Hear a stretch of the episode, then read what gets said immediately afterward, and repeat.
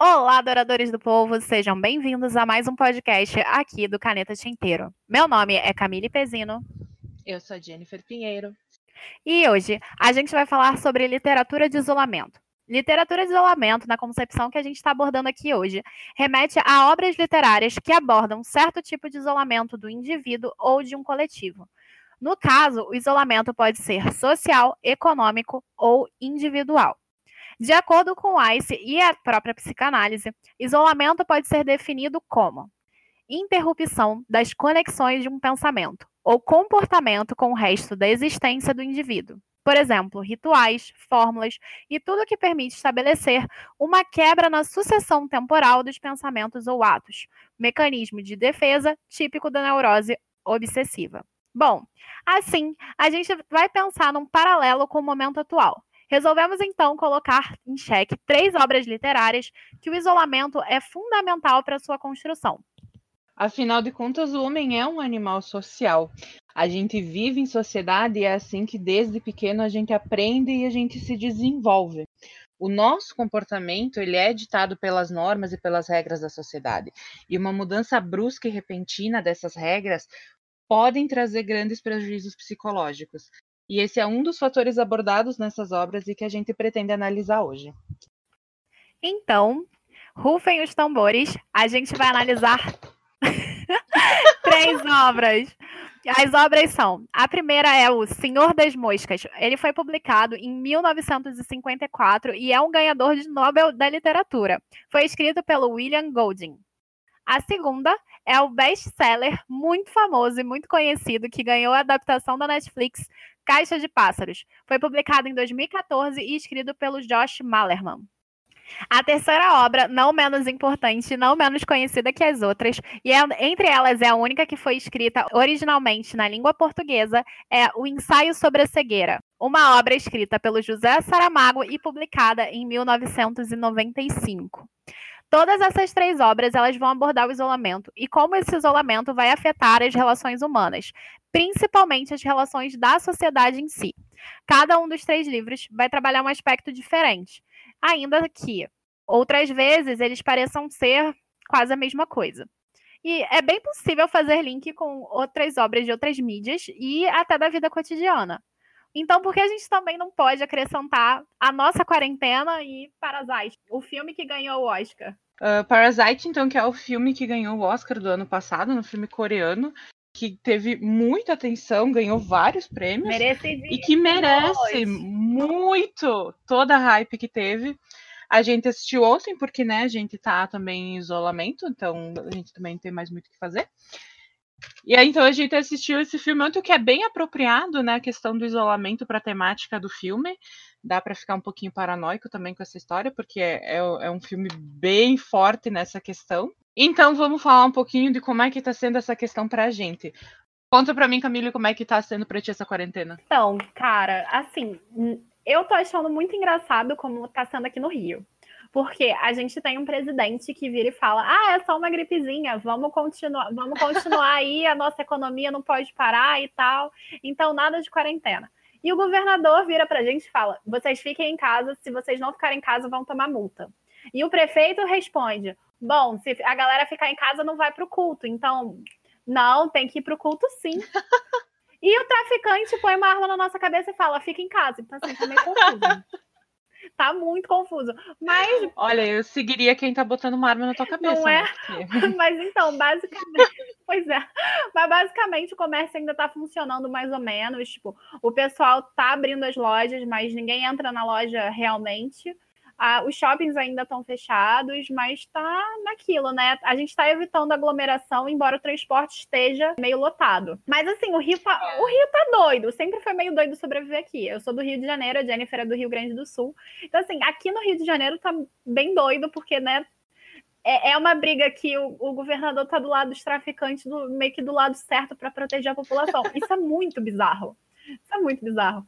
Mas o importante é sobreviver. Eu acho que o ideal é esse.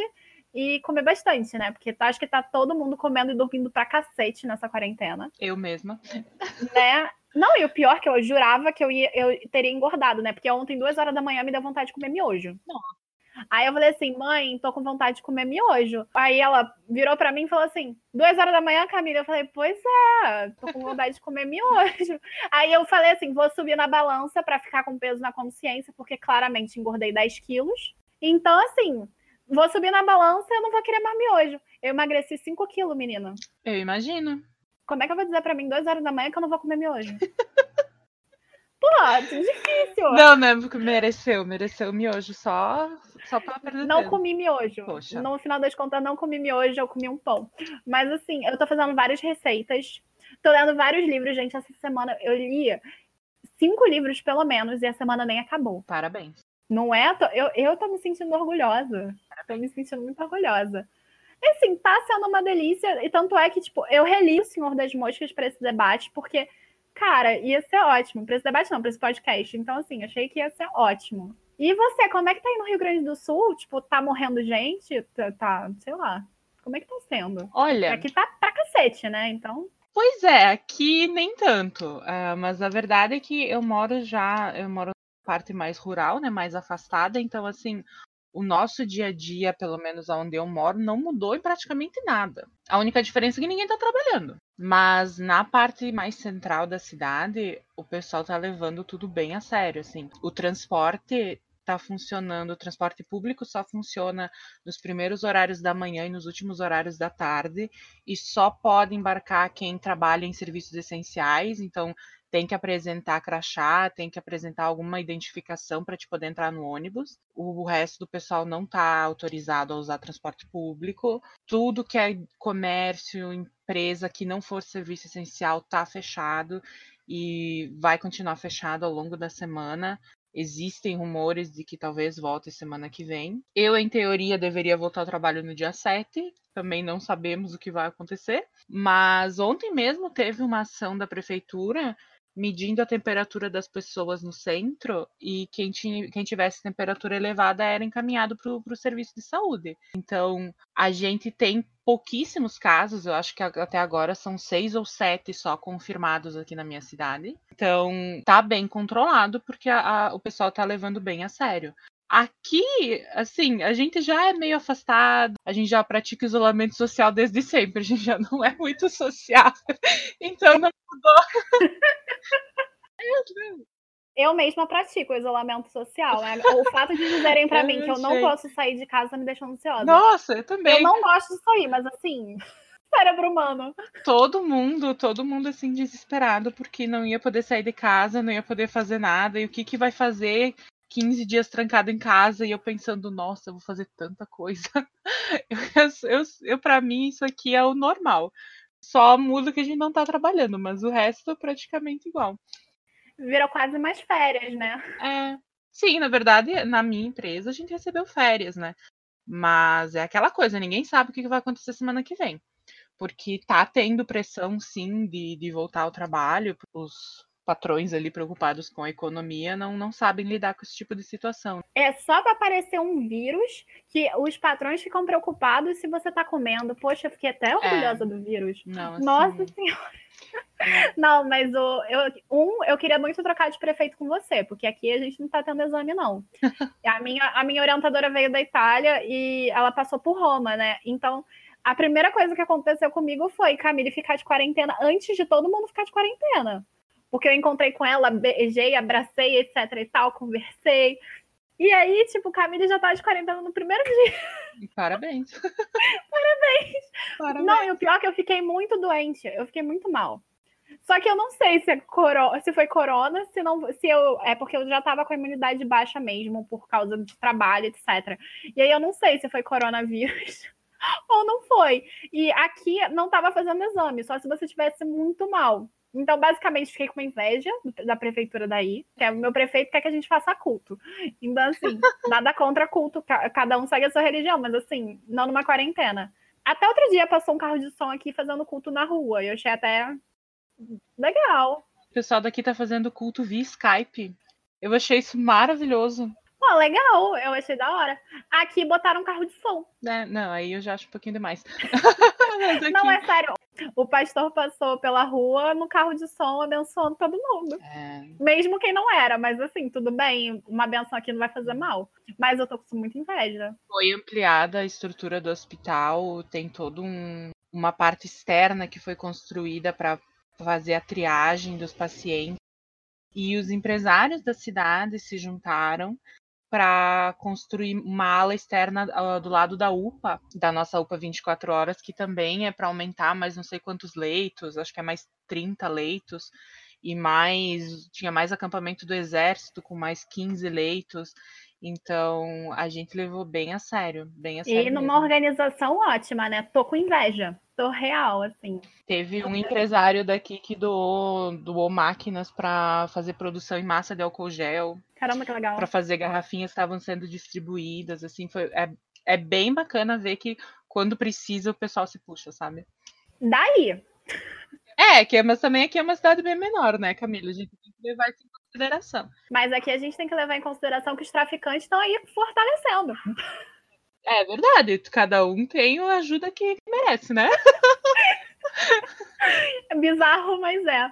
É, mas ali quantos casos confirmados já? Há dois dias atrás tinha 600 mais de 600 casos e mais de 10 mortes. Aumentou, com certeza já aumentou. E a gente não tem certeza se esses casos são. É, esses são os casos confirmados, tem muito mais suspeito. Mas como não está tendo exames aqui um atrás do outro, acaba que no final das contas a gente não tem certeza. Eu mesma não sei se eu fiquei com Covid-19 ou não. Eu mesma, particularmente. Não fiz exame porque falaram pra gente o seguinte: ah, se não estiver morrendo, fique em casa. É, tem algum vídeo do Atila em que ele diz que, infelizmente, a gente só vai ter essa real noção de números daqui um, dois anos, quando a gente estiver contando todo mundo que morreu, né?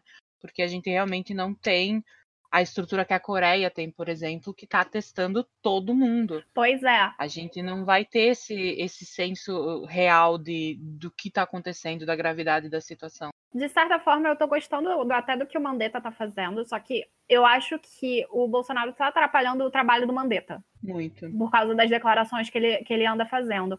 Mas, assim, é, dá para entender, por exemplo, porque no Brasil, como tem um contingente populacional muito maior do que o da Coreia, é impossível fazer isso. Lógico. A, a gente tem o tamanho de um continente. Entendo essa perspectiva. Mas é, vai ser impossível é, delinear quantos casos foram, quantos casos são, quantos casos não, não são, sabe?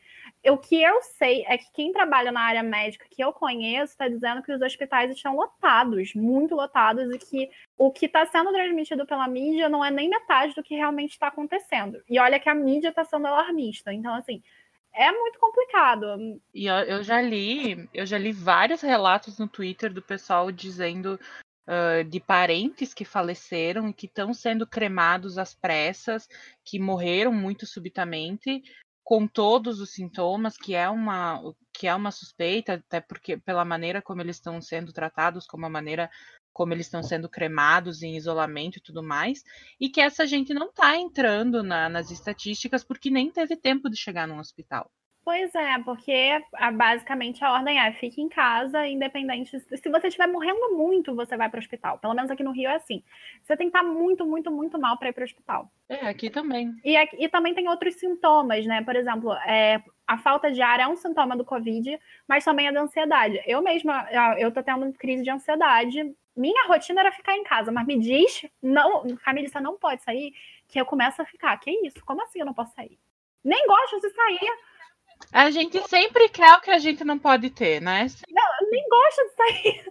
Pois é, então assim, você só sai em último caso para ir para um hospital, porque até por causa do risco de contaminação também. Eu acho que faz sentido. O próprio Atila falou no Roda Viva, me contaram esses dias, eu não sei se é verdade, mas acredito que seja, que ele falou no Roda Viva que a quarentena, se bobear, vai durar até dezembro, porque o pessoal tá quebrando a quarentena. E eu já tô assim. Ai, meu Deus, não, não faz isso não, porque eu já perdi um semestre. Né? O Trump estendeu até final de abril a quarentena dos Estados Unidos. Vamos levar em consideração que nos Estados Unidos a situação é muito pior, porque você tem um sistema que não é gratuito, você não tem um SUS, então as pessoas não querem fazer exame porque o exame vai cobrar.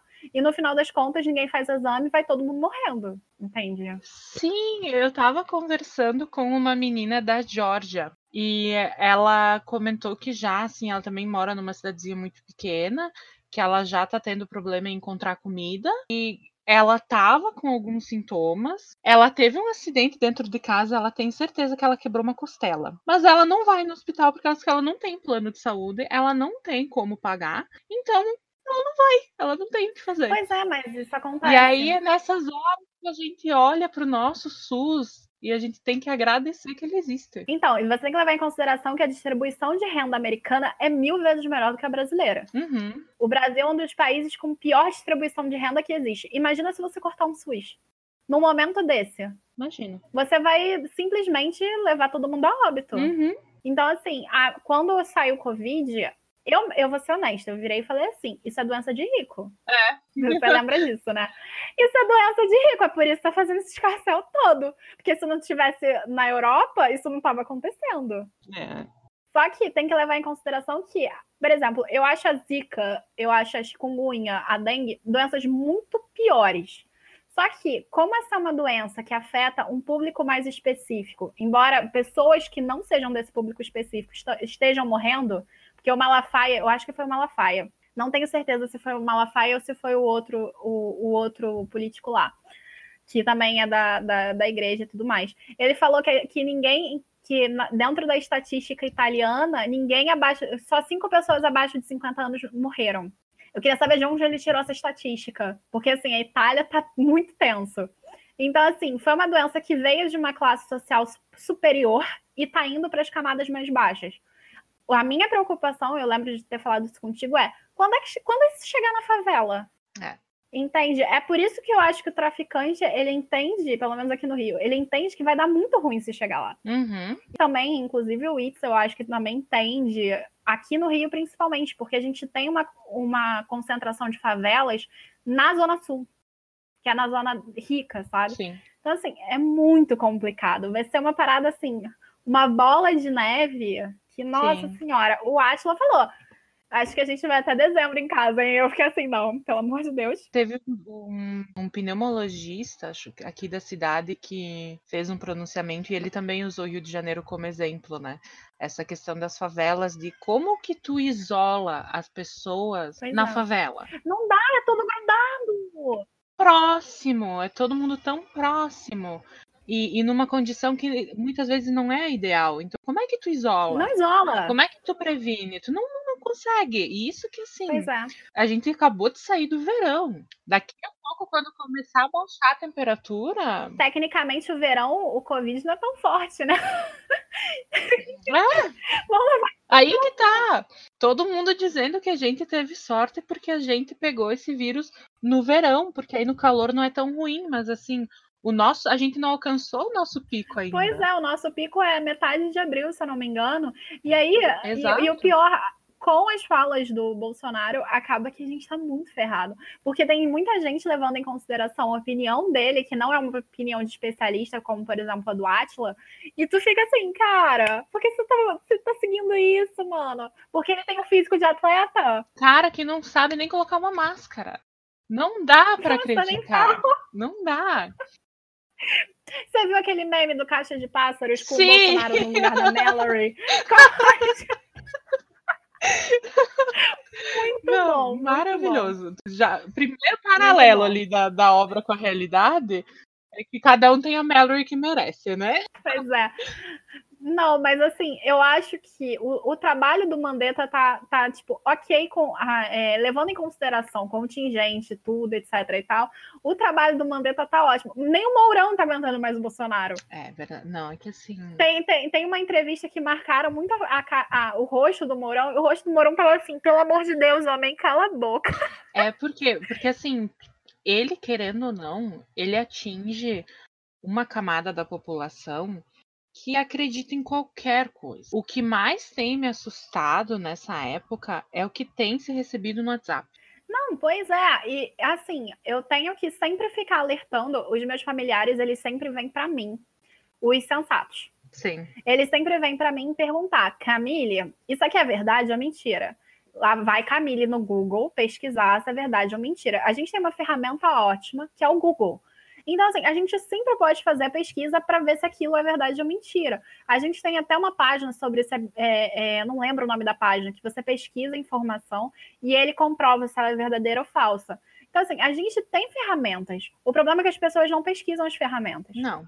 Eu vou exemplificar com meu próprio pai. Meu pai, ele já veio com Drauzio Varela falando assim, Camila, tu viu o Drauzio Varela falando que a quarentena é uma bobagem? Nossa. O Drauzio Varela não falou isso no momento que a gente está. Ele falou isso há muito tempo atrás, e se eu não me engano, ele estava fazendo referência ao coronavírus animal, que tava, não estava nem naquele pico na Itália, etc e tal. Tipo, quem compartilhou isso foi o Salles, que é o, que é o ministro do Meio Ambiente do governo do Bolsonaro.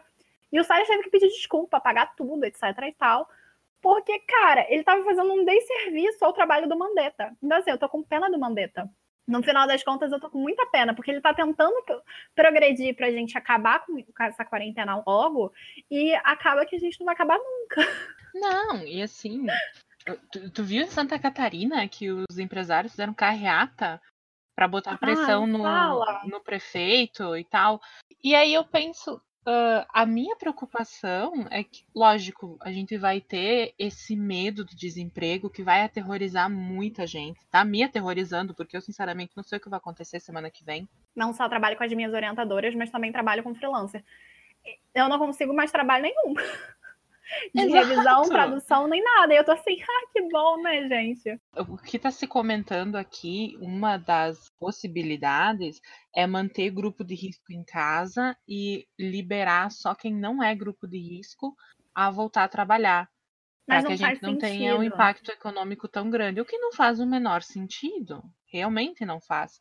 Não. E aí eu sempre eu, eu questionei isso aqui em casa também, porque tem gente que também está defendendo isso aqui, que tudo bem, não, vamos deixar assim. Mas aí tu pensa em quantas pessoas que vão apresentar esses sintomas e vão continuar indo trabalhar normalmente como se nada tivesse acontecendo por medo de perder o emprego. Não, e não só isso, tem que levar em consideração, por exemplo, você tira o grupo de risco, você abre escola, porque criança não é grupo de risco. Mas aí você tem uma criança desenvolvendo, a, a, a, gente logo pensa, ah, criança que os avós cuidam. Mas e se tem uma criança desenvolvendo um problema de um problema respiratório e pega o Covid? A criança morre. As pessoas elas não, elas só pensam assim naquela parte meio que óbvia e de maior risco. Mas tem muita coisa que pode acontecer que vai dar muito ruim. Então, assim, tem o avó que cuida dos filhos, tem a mãe que tem problema respiratório, o pai que tem problema respiratório, a criança que desenvolve problema respiratório. A pessoa que tem problemas e não está ciente dos problemas que tem. Pois é, e você tem professores muito idosos, você tem professores com, com vários problemas. Então, assim, tá esquecendo que não é só a criança que vai para a sala de aula. É o professor que vai, o faxineiro, às vezes o faxineiro é velhinho, o inspetor. Lógico. Todos os inspetores que eu lembro do colégio eram idosos. Se tu considerar o, o número de, de brasileiros, mesmo tu liberando uma pequena parte, tu já gera aglomeração. Sim. Mesmo tu excluindo os grupos de risco. Então tem muita empresa dizendo: ah, não, a gente está tomando todos os cuidados possíveis ninguém vai trabalhar mais de um metro de, de outra pessoa.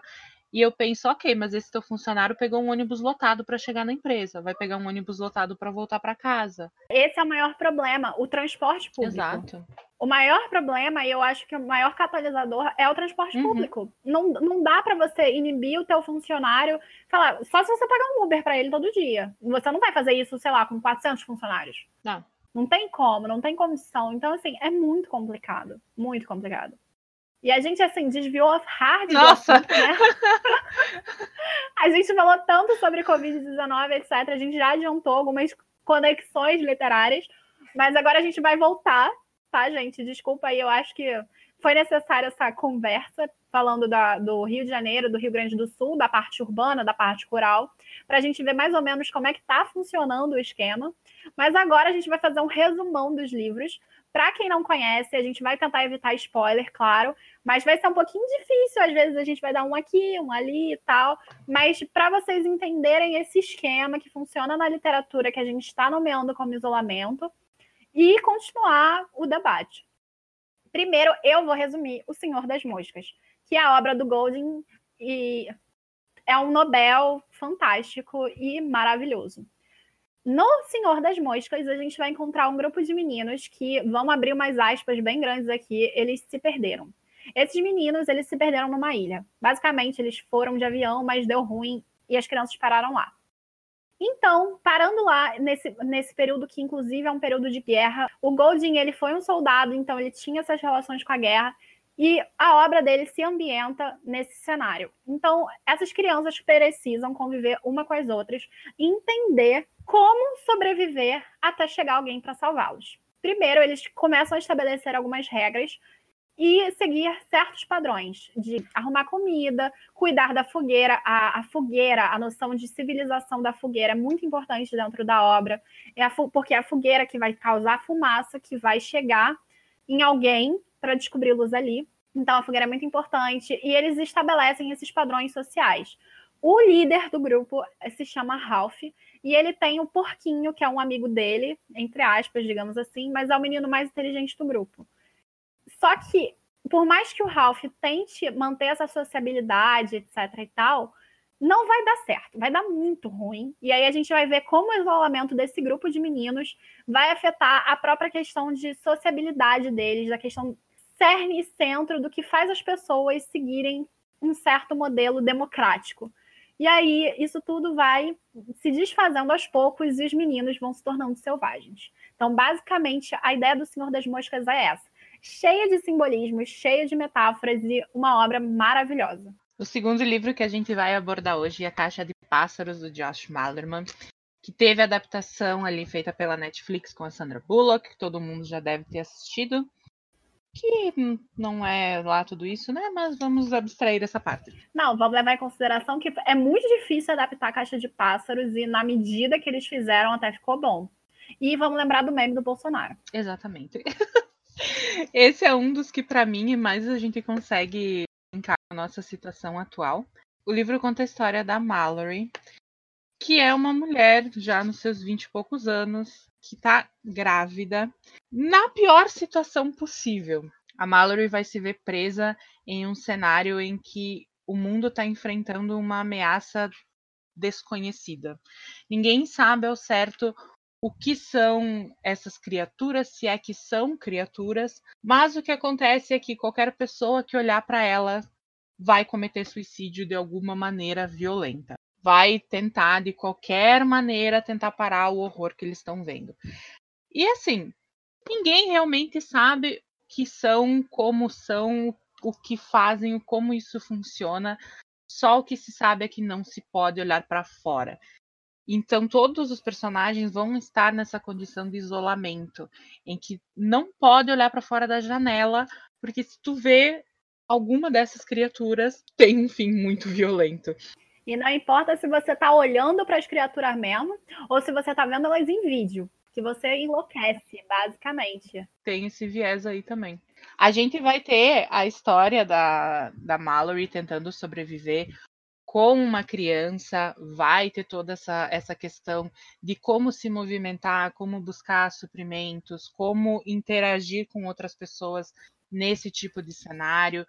Então, tem todo um, um viés de, de desconstrução de sociedade aqui também, tem toda essa questão de buscar uh, esse apoio em como se confia nas pessoas nesse tipo de situação, mas o foco da história vai ter esse jogo de um capítulo no presente, um capítulo no passado, então a gente vai demorar um pouquinho para encaixar as peças, mas fica bem claro toda a linha temporal no final do livro, para a gente ver como que a Mallory chegou na situação em que ela está, como que o mundo se desconstruiu do jeito que se desconstruiu, e é um livro bem bacana, vale muito a pena. Bom, o próximo livro e último dos livros que a gente vai trabalhar hoje é O Ensaio sobre a Cegueira. Todo mundo sabe que esse livro é um livro icônico. Teve adaptação do Fernando Meirelles. Aqui em casa todo mundo desistiu de assistir porque não foi. Sério? Sério, não funcionou. Assim, para mim funcionou porque eu li o livro, mas ah, para minha mãe e pro meu irmão, eles simplesmente largaram a TV e foram embora. Falaram, não consigo assistir isso. E, pô, tem o Mark Ruffalo, super fofo. Péssimo ator, mas super fofo. É, eu achei bem bom. Foi pesado. Eu achei coerente com o livro de certa maneira, mas assim, bom, bom. É. Ah, teve a aprovação do próprio Saramago, né? É, mas o, né, mas o, por exemplo, o, Stephen, o Neil Gaiman, por exemplo, é um que aprova qualquer merda. né? Mas a, a, questão aqui é que não funcionou pra, a galera aqui de casa, mas para mim foi mais ou menos, não foi tão bom. Eu não acho a atuação do Mark Ruffalo muito boa. Esse é meu problema. Mas enfim, um dia, basicamente o resumo é esse, gente. Um dia, um cara fica cego. Aleatoriamente, ele tá num sinal, ele tá vendo o sinal, do nada ele parou de ver o sinal e fica cego, do nada. E tanto quanto ele, as outras pessoas que têm contato com ele vão ficando cegas também. Não existe explicação para isso. No final das contas, já está todo mundo ficando cego. E esses pacientes, eles vão se consultar com um oftalmologista, que no livro é chamado de médico, que também fica cego. Ou seja, será que alguém sobrevive a essa cegueira? Sim. Como medida de proteção para o resto da sociedade, o governo vai resolver isolar esse pessoal no manicômio. Quando o médico vai ser isolado no manicômio, a esposa dele está junto. Só que ela não quer deixar ele sozinho nessa situação. Enfim, a única que realmente não fica cega é a esposa do médico. E por ela não querer deixar o cara sozinho, ela diz que tá cega também. E eles vão no manicômio juntos. Então, entre todos os personagens principais, é, por mais que ela tenha contato com os outros, ela mantém a visão. E no decorrer da história, a gente vai ver o isolamento e é, como esse isolamento vai afetando a sociabilidade dos indivíduos e as noções entre certo e errado de acordo com os padrões que antes eles conheciam. E como bônus, a gente também vai falar um pouco de Parasite, filme Parasita, que ganhou o Oscar do ano passado, que vai contar a história dessa família coreana muito pobre, muito humilde, constituída de pai, mãe, um filho e uma filha. Esse filho, ele tem um amigo tem esse amigo que está indo estudar no estrangeiro e ele é tutor de uma menina, ele é o professor de inglês dela. Ele vai passar essa vaga para o amigo dele, o Kevin, que é o filho dessa família. Levando em consideração que Kevin é a, no a nomenclatura usada para fazer a referência ao nome ocidental do menino. É que eu não vou nem tentar pronunciar porque não sei falar coreano. Nem eu. A não ser o nome dos caras do BTS. Então, assim, vamos com calma. o Kevin vai começar a dar aulas de inglês para essa menina. Ela é filha de uma família super rica que mora numa casa lindíssima que foi de um arquiteto renomado. É uma coisa muito, muito chique. E ele fica deslumbrado com a possibilidade que ele tem de ganhar tanto dinheiro dando essas aulas particulares de inglês. Nessa conversa, nesse primeiro contato que ele tem com a família, ele vai conhecer também o irmão dessa menina, que tem ali um dom pela arte, digamos assim. E a mãe dele vai comentar sobre como ela estava tá procurando também uma professora de artes, que ajudasse o filho a melhorar as técnicas e a canalizar tudo isso que ele está tentando trazer. E ele vê a oportunidade de empregar também a irmã. E assim vai, assim vai, até que toda a família está trabalhando para essa família rica. E aí a gente vai entender o conceito de parasita e toda a inversão social desse conceito que vai ter com os personagens.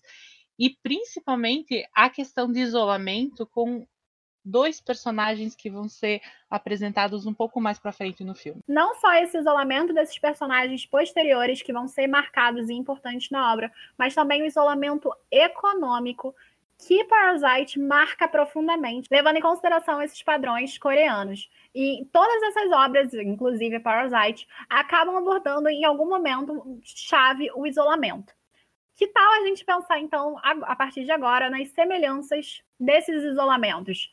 Tanto psicológicos quanto sociais. Eu mesma, por exemplo, como eu já mencionei, eu tenho ficado muito ansiosa porque eu vivo de trabalho e acaba que eu não estou conseguindo lidar com o isolamento forçado pela quarentena. Embora, assim, não faça sentido, é uma questão muito psicológica porque eu nem gosto de sair de casa, mas tudo bem. Então eu tenho dormido cada vez mais, comido cada vez mais e me sentindo, sei lá, meio estranha, meio vazia de, de, de, de, eu não sei se é de oportunidade, se é de alguma coisa, mas eu tô sentindo esse vazio, então eu tento preencher com comida, não tá dando certo. né?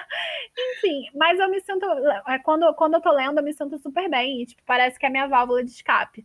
Então, essas obras, pelo menos eu acredito, elas vão abordar esse tipo de isolamento. O, o, no caso, elas vão abordar muito sobre isso. Não sei se você concorda, Jenny, mas essas obras elas vão abordar o isolamento como um risco psicológico e até mesmo social. Com certeza. Mas assim, ele é psicológico porque ele afeta a sociabilidade. É, é como se o psicológico falasse mais alto ao ponto de a sociabilidade, o social que a gente conhece, quebrar. Sim. Por exemplo, os meninos em O Senhor das Moscas, a, a ideia é que eles vão enlouquecendo ao ponto de quererem a morte. Não necessariamente a deles, porque eles estão naquela busca por sobrevivência. Uhum. Enquanto no Caixa de Pássaros a gente vê uma criatura que te deixa louco só pelo simples fato de você olhar para ela e essa loucura faz você se matar. Então, nas avessas do Senhor das Moscas, a gente tem um isolamento que leva ao suicídio, enquanto do Senhor das Moscas, esse isolamento leva à morte do outro. E no ensaio sobre a cegueira, a chave da sobrevivência, que entra em concordância com o Senhor das Moscas, é muito forte aqui. Você primeiro pensa em você, nesse isolamento do eu, do egoísta, para depois pensar no outro, nas consequências para o outro. Uhum. Então você tem aquele pensamento que se volta para você, como acontece em Caixa de Pássaros, mas ao mesmo tempo é um pensamento que se volta para você pela sobrevivência, como ocorre no Senhor das Moscas. Isso é bem, bem marcado. Então você tem que levar em consideração que todos os indivíduos, dentro do Senhor das Moscas, dentro de Caixa de Pássaros e dentro do ensaio sobre a cegueira, são indivíduos sociabilizados. Isso quer dizer o seguinte: todos eles viveram numa sociedade marcada com padrões principalmente os três ocidentais, que não divergem tanto e que são muito marcados e são muito concisos no que eles designam como certo e como errado. Só que você vai percebendo que nas três obras, três vão te levar a riscos e consequências sociais. Por exemplo, em Caixa de Pássaros, mesmo que a criatura mate você, no sentido que faça você se suicidar, tem pessoas do lado de fora que matam os outros para conseguir sobreviver, como ocorre no Senhor das Moscas. Uhum. Da mesma forma que ocorre como no ensaio sobre a cegueira. O isolamento que destrincha a sociedade faz com que o funcionamento dela se rompa, faz com que as pessoas levem em consideração a si mesmas e enlouqueçam. Ou melhor, enlouqueçam os padrões sociais. Que se tu for analisar o que mantém a gente convivendo em sociedade são regras e punições. Por exemplo, a gente não mata uma pessoa assim por qualquer motivo, porque existe uma lei e existe uma punição, e existe o medo dessa punição. Quando tu começa a desconstruir a sociedade, no nível, por exemplo, em O Senhor das Moscas, em que tu elimina esse fator, tu elimina o fator punição, tu elimina o medo. E aí muitas coisas passam a ser, abre aspas, plausíveis. Por isso que eu acho tão interessante da gente observar essa questão em O Senhor das Moscas, porque como são todas crianças que estão lá, criança que está construindo a sua ideia de sociedade, está ainda entendendo como funcionar em sociedade e não tem mais a sua bússola moral, que é um adulto por perto, para dizer isso é certo e isso é errado, o quanto a sociedade se transforma e o quanto a gente volta a ser muito primitivo, muito voltado para o instinto, que é o que acontece com os meninos, e por isso que eles chegam em níveis tão extremos e violentos. Uh, tu lembra quando teve aquela paralisação da polícia? Lembro. O nível de violência que, que, que chegou naquela época, uh, o tipo de notícia que a gente recebia do que estava acontecendo, porque se perdeu o medo da punição. Não, mas o interessante do que você está falando é que em Senhor das Moscas tem uma passagem, eu lembro porque eu reli, que os meninos falam: a gente pode se divertir, não tem adultos inibindo. Exato. Então você perde essa noção da, da inibição, do controle e passa a ter o senhor a, a, o centro ali no Senhor das Moscas como a diversão acima de tudo. Sim. E você vai encontrar isso também no ensaio sobre a cegueira, porque a partir do tem a cena do, do, do único cego. Sim. Que eles criam umas regras sociais ali que eles não têm punição, porque eles controlam os outros, porque eles têm um cego que já estava acostumado a ser cego. Uhum. E aí eles estupram as mulheres, eles fazem, eles usam e abusam das coisas. Porque eles não têm punição para os crimes que eles estão cometendo ali. Exato. Eles podem matar, eles podem estuprar, dane-se, sabe? E é bem interessante isso. É por isso que em qualquer, qualquer literatura, qualquer filme que a gente for observar a desconstrução da sociedade, a violência é sempre um ponto-chave que é abordado. Porque a gente volta a ser primitivo. A gente não, não primitivo, mas selvagem. É. Eu acho que a melhor palavra para isso não é primitiva, é selvagem. Exato. Porque quando você entende primitiva, você entende a, uma consciência de que não da, daquele que não tem consciência da, da sociedade, porque ele está muito afastado. O selvagem, ele já é um contraponto com o, socia com o sociável. Eu acho que o selvagem ele contrapõe mais com o ser social do que o primitivo. Tem razão. O primitivo você tem aquela ideia de desconhecimento, ah. enquanto o selvagem você tem a ideia de violência. E o que é interessante também é que a gente é tão social que mesmo desconstruindo a sociedade, a gente tenta de alguma maneira criar ordens, estabelecer hábitos, estabelecer padrões, mesmo que eles sejam controversos, violentos e selvagens, a gente sempre busca alguma maneira de voltar a ter algum tipo de senso de normalidade. Sim, isso acontece.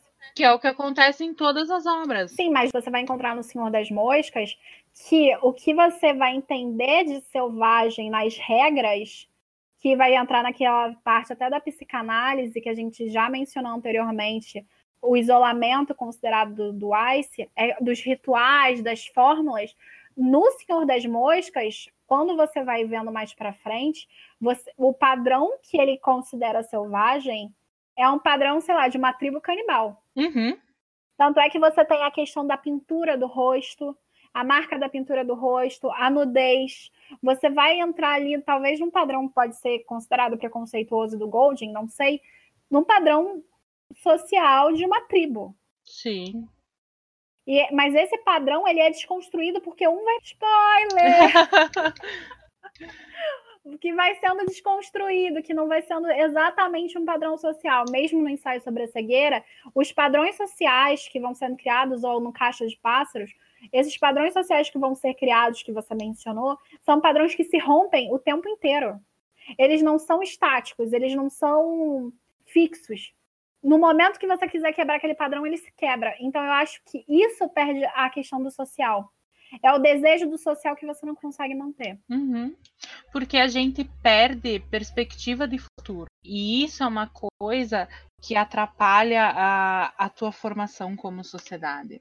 Muito do que a gente faz, de como a gente vive, é porque a gente tem a certeza do amanhã a gente tem a certeza de que, então, ok, eu preciso trabalhar porque eu tenho essa conta para pagar no mês que vem.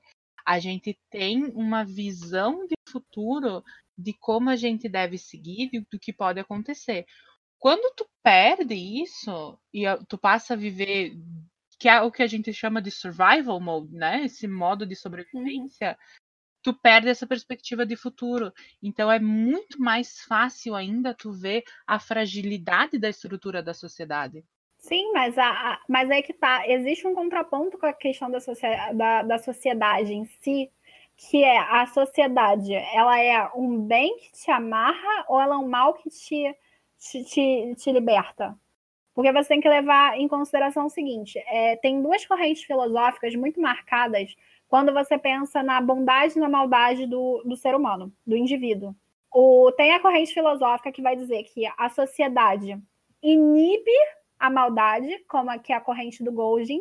Uhum. Então, a sociedade ela vai romper isso, ela vai romper essa maldade mecânica, essa violência constante, enquanto você tem a outra linha, que a sociedade corrompe a sua bondade, que o ser humano ele é bom por natureza, mas que com a sociedade, com os mecanismos sociais, você vai deixar de ser bom, vai se tornar mal.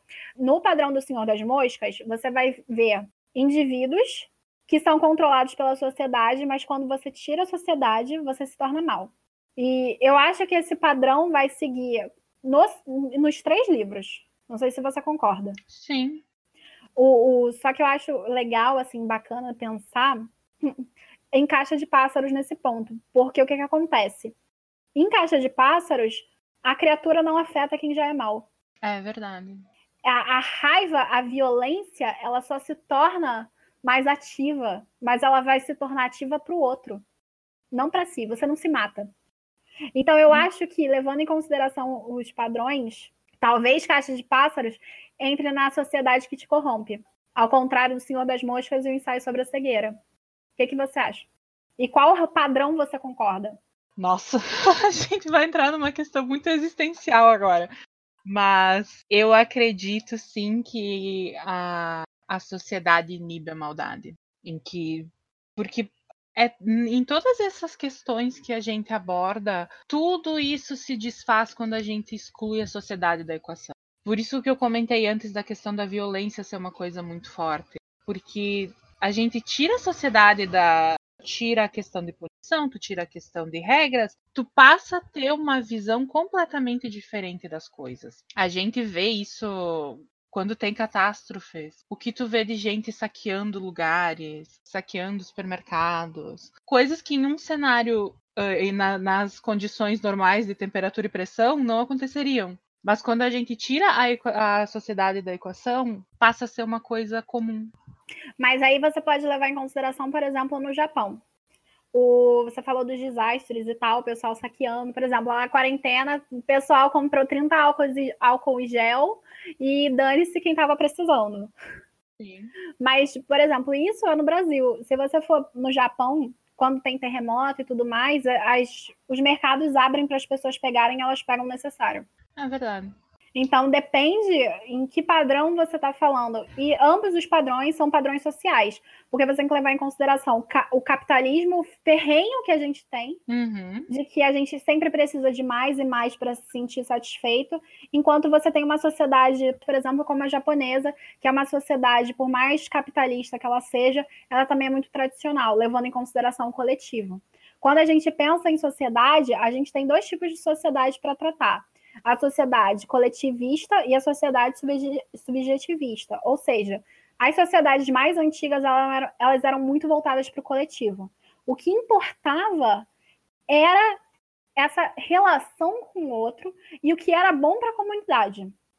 Depois do individualismo, da noção do indivíduo como centro, você tem sociedades que existe uma marcação muito forte do indivíduo, do, do centro egoísta, daquela coisa do ego, eu primeiro antes de tudo. Então, assim, você tem essa sociedade individual que pensa em si mesma, que quer pegar todos os álcool da prateleira, dane-se quem precisa, etc. Então, eu acho que, como a gente vive numa sociedade muito individualista, acaba sendo muito complicado julgar se a gente está sendo rompido, é, melhor, a gente está sendo corrompido pela sociedade ou a gente se mantém no controle por causa da sociedade. Eu acho muito complicado hoje pensar Nossa. nisso. O que foi? A gente nunca vai chegar na resposta dessa questão. Claro! a gente nunca toda, vai chegar. Eu acho que toda pergunta filosófica a gente nunca chega realmente numa resposta. A gente chega a conclusões. Tanto é que você tem o Rousseau falando uma coisa e o Hobbes falando outra. Lógico são, ah, são, se não me engano, ideias propostas por eles. Mas eu acho que existem sociedades que pensam realmente no coletivo, essas sociedades elas conseguem se manter melhor, sobreviver melhor do que as que pensam no, no indivíduo. Sim. Então, a gente também tem o isolamento do indivíduo, no final das contas, todas elas trabalhadas nessas obras. Pelo menos eu vejo isso. Você tem o isolamento do indivíduo egoísta que quer sobreviver acima de tudo. No Senhor das Moscas, a gente pode ver isso muito marcado no Jack. Sim. Ou no Caixa de Pássaros, quando a gente tem aquele personagem que é a Mallory tá descendo com as crianças no rio, eu esqueci o nome. Ele não tem nome, né? Na real, ele não tem nome. Esse personagem falando: tira a venda, tira a venda, tira a venda. Sim. No ensaio sobre a cegueira, eu acho interessante, porque existe a questão do indivíduo, ao mesmo tempo que existe a questão do coletivo. Porque, por exemplo, o médico trai a esposa. Sim. Com a menina do óculos. A esposa não fica irritada. E eles sobrevivem ali pensando naquele coletivo que eles criaram. Eu não lembrava disso. É, mas tem essa cena. Eles sobrevivem a, ali naquele coletivo que eles criaram e eles se fortificam por isso. Então, eu acho que existe essa, esse padrão de isolamento do indivíduo em que a, a, a mulher do médico fica na dúvida entre o coletivo e o indivíduo. Esse isolamento dela como indivíduo único que enxerga, ao mesmo tempo do isolamento coletivo daquele grupo dentro daquele manicômio. Boa análise, é verdade. Obrigada. Ótima análise. Não, existem vários isolamentos dentro de todas as obras. Eu acho muito interessante que quando a gente fala de literatura de isolamento, a gente não perde toda essa camada que a gente pode ter. No sentido que o isolamento, ele pode ser isolamento social, ele pode ser isolamento do indivíduo, ele pode ser isolamento do coletivo, ele pode ser isolamento econômico, ele pode ser uma gama de isolamentos que no final são todos isolamentos que se assemelham e se distanciam por fatores criados. O que, que você acha? Eu acho que eu não sou inteligente o suficiente para estar tá tendo essa discussão. Deixa de ser boba. Não, mas é sério, vamos, vamos pensar aqui. Quais isolamentos você acha que se marcam, por exemplo, em cada um deles? E leve em consideração Parasite também. Ai, Camille, é difícil. Agora, deixa eu comentar uma coisa que eu pensei enquanto a gente estava comentando sobre caixa de pássaros. Você está fugindo da minha pergunta. Eu tô, porque eu não sei te responder. Fala. Mas a gente tem em caixa de pássaros essa questão de que quando a pessoa é confrontada com a criatura, ninguém sabe o que ela vê, ninguém sabe dizer o que acontece, mas é alguma coisa que a pessoa não suporta e ela se mata. Então, pensa, por exemplo, na sociedade atual, como a gente trata, por exemplo, pacientes com problemas mentais. Uhum. E como que eles são uh, considerados, né, tecnicamente, que fogem da normalidade. Então, já pensou se, por exemplo, o que a pessoa vê em caixa de pássaros é simplesmente alguma coisa que vai fazer com que ela fuja da normalidade, com que aquilo seja uma coisa tão alheia ao que ela considera normal, ao que ela considera padrão, que a mente dela não processa aquilo, a ponto de cometer suicídio para não enfrentar esse tipo de verdade. Pode ser, assim. Infelizmente, a gente vai ter a resposta. Pois é. Porque o Malerman tá escrevendo, eu não queria, inclusive, por favor, não precisava, sabe? Eu acho desnecessário a continuação, porque eu acho que o livro suscita muitas perguntas interessantes sem a resposta. Mas levando em consideração o que você falou, eu acho que não é uma questão de loucura. Porque se você leva em consideração que é uma questão de loucura, então toda maldade é uma loucura? Porque as pessoas que são mais, elas não enlouquecem vendo a criatura. Mas aí tu tem que levar em consideração que aquele Tu tá falando daquele cara que não enlouquece, que tenta matar todo mundo lá, né? Tem outros personagens, não tem? Tem?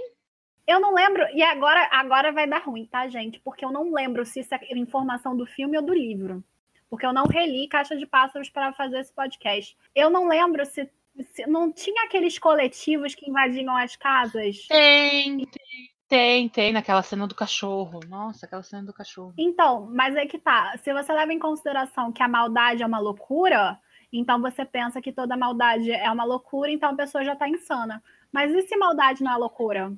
O que te leva a acreditar que eles são só pessoas malvadas e não com algum problema? E o que te leva a pensar que a loucura e a maldade andam de mãos dadas. Porque quando você pensa que loucura e maldade andam de mãos dadas, então você, toda vez que entrar num, num sanatório ou num, num hospício, manicômio ou qualquer coisa, todos os loucos vão te atacar. Não, eu não penso que loucura e maldade não, andam eu sei juntos. Que... Eu estou dizendo que é uma possibilidade de explicação para a história. Então, mas aí que tá, todo, pre... todo preso que cometeu assassinato ou foi maldoso, ele é louco? Se tu for pegar em definição teórica do que foge de normalidade, a gente consegue encaixar. Por isso que esse tipo é, é uma questão muito subjetiva. Sim. É outra pergunta que a gente não vai ter resposta, mas tudo bem, a gente e, aliás, deixa eu dizer que eu acho que o Malerman não vai responder essas questões no Rezo eu livro. que não pelo que tem ali na, na breve sinopse que a, a Intrínseca divulgou, a continuação é alguns anos uh, depois da, do final desse primeiro livro.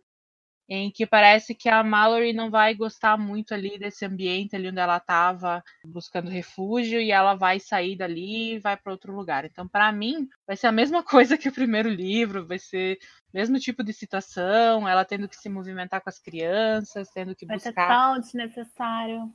Exatamente. Para mim vai ser a mesma coisa que o primeiro livro. Bom, eu não sei porque eu nem tinha lido a sinopse, mas assim, eu acho desnecessário. Eu acho que Caixa de Pássaros funciona como um livro único, sem necessidade de mais. E funciona justamente por ser um final aberto. Funciona justamente por não dar resposta. Exatamente, por ser kafkaniano, ou seja, ser completamente. Gregor Sansa virou uma barata, tchau, acabou, desvoltou, Sim. e isso aí, acabou. Morreu. Tá bom. Isso é uma, isso é uma coisa que, que a Letícia comentou na época que ela leu. Ela disse: nenhuma explicação que ele conseguir formular vai ser, vai ser boa o suficiente. Nenhuma nada vai ser bom o suficiente para justificar tudo o que aconteceu no primeiro livro. Eu concordo plenamente com ela. Eu acho que tem que ficar exatamente desse jeito. Eu sei que muita gente não gostou do fato dele não responder, mas eu acho que a falta de resposta é o que suscita o debate. E o debate de uma obra, o que uma obra pode causar num debate é o que importa, pelo menos para mim. Eu acho que quem não gostou da questão do final aberto no livro é porque a gente tem esse traço de não saber lidar com coisas que a gente não entende. A gente precisa ter uma explicação para tudo. E quando tu não tem essa explicação do que são essas criaturas, se é que são criaturas, o que, que fazem, como que fazem, a gente não sabe como se defender. E eu acho que é isso uma das coisas, se a gente for fazer paralelo com o que a gente está vivendo hoje em dia, é a questão de a gente não ver o vírus, a gente não saber exatamente como se defender. E aí a gente entrar nesse estado de paranoia. Não, peraí, mas aí você tá louca, porque o Bolsonaro falou que o vidro da lotérica é blindado. é verdade, é verdade. É só a gente usar, ficar atrás do vidro blindado, exatamente. Poxa, o, o blindado vai funcionar, é que nem uma arma, né? Teve. Eu vi isso em algum lugar que teve um bar. Aí você achou que era zoeira, que nem eu, falar, não, não é possível. Não, teve um bar que é tipo muito histórico já, que o bar não fechou nem na, na Segunda Guerra Mundial e fechou agora por causa do coronavírus. E o cara do bar disse: os nazistas a gente vê chegando o vírus, não. Pô, que bom que é sensato, né? Eu achei isso genial, porque é a questão da gente tá lutando contra uma coisa que a gente não vê, que a gente não entende plenamente, porque é tudo. Sim. Tanto para nós quanto para os cientistas que estão estudando tudo isso, a gente cria esse pânico por não saber contra o que a gente está lutando. Uhum nem como se defender efetivamente, e a gente entra nesse estado de pânico coletivo. Sim. É melhor o coronavírus do que os bichinhos de caixa de pássaros, né? É verdade. E o pior que, que de acordo com a descrição do próprio Malerman, parece que os bichinhos não, não querem nem fazer maldade, sabe? Eles só estão ali querendo existir. Pois é, tu entende? Então, assim, já pensou que uma parte do, da histeria, uma parte dos suicídios que teve nessa história não foram causados simplesmente pela histeria? Pode ser. Porque o isolamento causa histeria. Exato. Você vai ficando louco, por exemplo, no Senhor das Moscas. A gente vai encontrar os personagens loucos querendo comida para sobreviver, porque eles precisam sobreviver acima de tudo. Então eles vão ficando loucos e fica matar, matar, matar, matar, enlouquece. Exato. Fica, ó, tanto é que tem uma citação maravilhosa no final da, do Senhor das Moscas, eu quero ler rapidinho, que é a seguinte: Ralph chorou pelo fim da infância, pela escuridão do coração humano e pela queda no ar do, verdadeiro e sábio amigo chamado Porquinho. Aqui você encontra o, o fato das crianças ficarem isoladas, isso já é uma citação no final do livro. Você encontra o fato das crianças ficarem isoladas na ilha, elas perderam a inocência. Uhum a histeria, a situação fez com que elas simplesmente enlouquecessem. Não, e eu lembro que quando eu li O Senhor das Moscas, eu li assim tarde, não conseguia parar de ler. E eu lembro que quando eu cheguei no final do livro, quando tem aquela cena do resgate, e esse, esse adulto chega e diz, tipo, ah, vocês estavam brincando, alguma coisa do tipo, ele faz um comentário bem leve, né? É. Eu voltei a mim, assim, e eu pensei, eu tinha esquecido completamente que eram todos crianças. Não, o que pesa em Senhor das Moscas é que são todos crianças. Você tem Caixa de Pássaros, uma adulta. Você tem ensaio sobre a cegueira, vários adultos. Mas no Senhor das Moscas são crianças. Uhum. E isso, sei lá, dói de um jeito tão estranho no final, quando você pega e o Ralph começa a chorar, e tu fica assim, cara, vou chorar junto com essa criança. Uhum. Vou chorar junto, porque a perda da inocência é uma temática dentro da literatura que, no final das contas, ela acaba sendo incômoda, porque acho que ninguém, no fundo, no fundo, queria deixar de ser criança. Até porque ah. ninguém quer pagar boleto. Exatamente. Quando a gente é criança, a gente fica, ah, quero ser adulta para poder fazer isso, fazer aquilo, não sei o quê.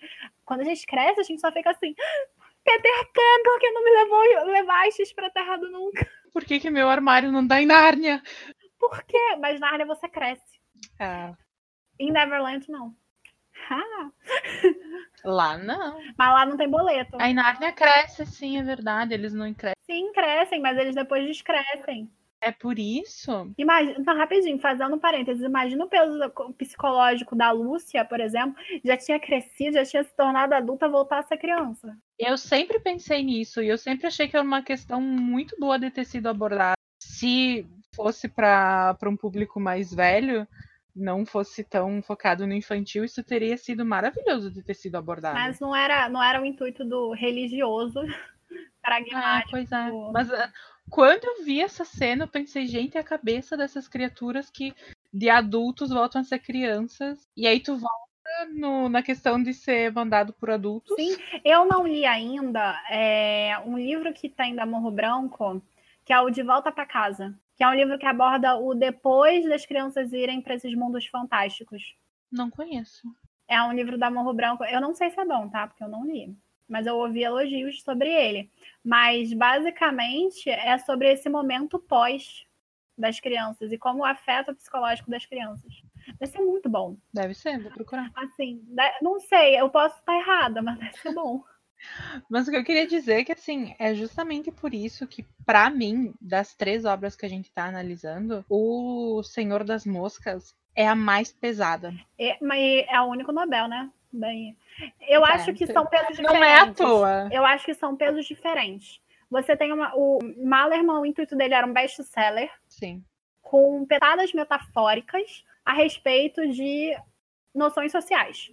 Você, mas a ideia ainda é best-seller, é, é a ideia daquela coisa do não ver se tornando problemático para a sociedade. Enquanto ensaio sobre a cegueira tem um peso enorme, fora desse da questão da, da, da infância, que é o peso da desconstrução da mulher. Eu acho que o que me falta muito no Senhor das Moscas é que você não tem personagem única feminina. É verdade. Você não tem uma mulher na obra inteira. E no ensaio sobre a cegueira, a personagem, não só Beres, mas a personagem principal ali é a mulher do médico. E você tem essa questão do feminino, naquela questão do estupro, da questão da traição, da questão de tudo. Eu fiz um trabalho sobre a mulher no ensaio. Da questão do sacrifício Oi? Na questão do sacrifício também, né? Também. E você tem até uma beatificação, digamos, da figura feminina, sabe? E no Senhor das Moscas você tem a questão da infância, que não é abordado nos outros. Então, assim, cada um deles tem um ponto pesado, positivo, intenso para ser debatido. Por isso que eu tô falando, são isolamentos que se conectam e se di distanciam ao mesmo tempo, porque você tem o isolamento da criança, o isolamento do, no Senhor das Moscas, o isolamento da infância, o isolamento das noções sociais, da perda da sociabilidade. Então, do impacto nas crianças, seria um bom ponto para o Malerman apostar numa continuação. Com certeza. Mas, porque podia esquecer a Mallory e focar nas crianças, né? Sim, até porque, como até aponta na obra, o... fica claro que as crianças elas já são muito diferentes. Sim. E... Porque elas cresceram nesse cenário, né? Sim. Tem... O que a gente tem, a toda todos os conflitos que a gente tem em literatura de isolamento, em literatura pós-apocalíptica, é justamente o fato da gente querer se agarrar ao que a gente considerava normal. Sim. A gente ter essa relutância de adaptação. Agora, quando a criança nasce, cresce, se desenvolve nesse cenário, isso para ela é o conceito de normalidade. Sim. E o interessante, sabe o que, me, que me lembra muito? É Os Pássaros, que é, uma, que é um outro livro que, inclusive, foi publicado recentemente pela Dark Side que tem até o filme do Hitchcock. Sim. É, é essa adaptação do, da questão do, do, de se adaptar a um novo modelo é um trabalho marcado nesse livro. Eu não li ainda, não sei. É muito bom, indico. Eu até quero reler para fazer resenha aqui no Pro Caneta e tal. Eu acho bom a gente sempre dar umas relidas em obras que a gente já leu, principalmente quando a gente está de quarentena. Porque a gente faz que nem aquele meme do Caco que fica olhando pro nada, assim, se perguntando com quem eu vou debater. É, cara. Mas, assim, é bem, bem interessante. Mas, como eu estava falando, eu acho a questão do, do isolamento, em geral, das obras, elas são muito marcadas. Como da questão da infância, que é uma boa realmente o Malerman fazer, ele não vai fazer, a gente já sabe. Ele vai é. querer explicar o que são as criaturas, vai dar ruim, vai, vai. dar ruim. Vai dar ruim. Eu, eu, é, assim, de acordo com o que eu tô vendo, tudo que ele tá publicando agora tá uma bosta. Uma Casa no Fundo do Lago foi ok. O Caixa de Pássaros foi bom. Eu gostei. Tem algumas coisas que eu mudaria, mas o problema é meu. mas assim, nesse caso é. Tem piano vermelho ainda. Não né? li. Mas falaram mal. Também. Também não li. Eu tenho, mas falaram mal. Vou ver se eu pego ele para ler. É, eu tenho muito medo de, de sequência de livro muito acalmado, porque para mim ele não escreveu pensando numa continuação. Não, foi dinheiro. E isso foi uma coisa que veio por dinheiro. dinheiro. Enfim, aí o que acontece? Você tem isso no Malerman, mas você tem a, a, o isolamento do feminino, o, isola, o, isolamento social em Parasite, que a gente ainda não voltou, né? Você tem dois isolamentos em Parasite bem marcados. O isolamento do personagem spoiler, que eu não vou falar, que é bem marcado, e o isolamento socioeconômico. Você tem duas famílias ali sendo trabalhadas com mais afinco. A primeira família é a família rica e a segunda família é a família pobre. Nessa família pobre, nessa família rica, a família rica sente o cheiro, o cheiro, e julga pelo cheiro dos personagens. É bizarro. Nossa. É, é muito bem marcado. Isso foi um detalhe tão bem colocado nesse filme que conseguiu amarrar tanta coisa, conseguiu construir tanta coisa em cima desse único detalhe que eu fiquei abismada. Sim, pois é, o cheiro ele demarca socialmente quem anda de trem, quem anda ou quem não anda. Então você já tem um isolamento socioeconômico que vai levando à beira da loucura. Agora vamos voltar para as questões existenciais que a gente estava debatendo antes. Mas tu lembra da cena em que o menino percebe que eles têm o mesmo cheiro. Uhum. As mesmas pessoas da mesma família têm o mesmo cheiro. Não, e o interessante é o que a filha responde. A gente tem que se mudar de casa para deixar de ter esse cheiro. Exato. Porque ela não é uma questão do sabonete que a gente usa, do shampoo que a gente o usa. Sabão em pó. É onde a gente mora. É. é quem a gente é. E isso é muito demarcado, porque você tem diversas divisões sociais que fazem com que se crie isolamento. Quando a gente pensa em isolamento, a gente está pensando em isolamento como da quarentena. Mas não é só esse tipo de isolamento de quarentena, não é só tipo isolamento que você é jogado numa ilha como o Senhor das Moscas, não é só um isolamento que você é jogado no manicômio porque todo mundo ficou cego. E nem um isolamento porque tem criaturas malucas do lado de fora. A gente vive diversas vezes em isolamento, no isolamento do indivíduo mesmo, tanto do indivíduo como de certos coletivos quando a gente pensa em minoria, a gente não pensa necessariamente em minoria porque são menos pessoas. Ou quando a gente, ou melhor dizendo, quando a gente pensa em marginalizado. Quando a gente pensa nessas minorias marginalizadas, a gente tem a ideia de margem, do que está indo para a margem. Quando você está indo para a margem, você está indo para um, um, um limite que vai contra um limite que, na suposição social, é mais bem quisto. Então, quando a gente pensa nesse isolamento, social que a gente fala em Parasite, a gente está falando de um isolamento de margem, um isolamento demarcado uhum. socialmente. Uhum. Então eu acho interessante fazer uma brincadeira aqui e falar de Parasite justamente por isso. Porque enquanto a gente tem isolamentos literais na literatura, na ficção cinematográfica a gente está encontrando também o isolamento socioeconômico, que é um isolamento que marca, inclusive mata. Sim, e que assim, um isolamento que às vezes muita gente não tem consciência de que acontece ou de que colabora para que aconteça, né? Nem controle, né? Tanto Exato. é que não dá para mudar o sabão, não dá para mudar quem você é. Exato. E aí isso vai te enlouquecendo, porque você não quer ficar isolado. Uhum. Eu acho que ninguém gosta de isolamento. O ser humano é um ser social. O Aristóteles fala que o ser humano é um ser social e político. Porque para a gente as relações que a gente constrói com o meio são extremamente importantes. Até porque o ser humano ele se adapta melhor se tiver companhia. Sim. Tanto é que no Senhor das Moscas não adianta você ficar em três, em dois, em um, se você não tiver o resto da galera para te ajudar a sobreviver. Pois é, a gente tem é, essa questão de isolamento por questões que a pessoa não controla. E eu acho que é isso que pesa tanto nesse personagem específico em, em Parasite. Tanto que tu vê que cada vez que o cheiro é mencionado, ele discretamente tenta sentir o cheiro nele. E pelo que eu interpretei, ele não sente aquele cheiro. Você não sente o seu próprio cheiro porque seu nariz se acostumou. A gente se acostuma com o meio em que a gente vive, a gente se acostuma com as pessoas com quem a gente convive. Então, é muito estranho é, é, é, é essa colisão de conceitos de normalidade, de preconceitos também, e como isso afeta esse personagem, sobre como ele está sendo julgado e menosprezado e isolado por uma coisa que ele não controla, por uma coisa que ele já não percebe, uma coisa que para ele já é conceito de normal. Não, não é só porque é um conceito de normal, é um isolamento inconsciente, como você já comentou, é um isolamento involuntário, mas é um isolamento inconsciente, uhum. tanto daquele que te isola quanto de você que está isolado. Sim. É bizarro e foi muito bem construído pelo cheiro. Eu achei assim fantástico, porque é uma metáfora muito bem construída. Porque, por exemplo, quando a gente passa por um mendigo, a primeira coisa que a gente, tem, a gente sente, porque a maioria das vezes, quando a gente passa por um mendigo, a gente não olha, né? É. Galera não olha, porque não quer ver a pobreza alheia. Uhum. Mas sente o cheiro. Porque o cheiro é impossível você negar. O cheiro, porque o cheiro tá no ar, você não precisa olhar, você não precisa focar. É muito metafórico, como e vive repetindo. A metáfora é perfeita. Aquele personagem que vive repetindo, isso é tão metafórico. Aquilo para mim resume o filme. O filme é tão metafórico. Sim. O único problema realmente foi o final, que fica na dúvida se foi proposital a correria do final ou não. Porque existem circunstâncias que levam em consideração que aquilo é plausível.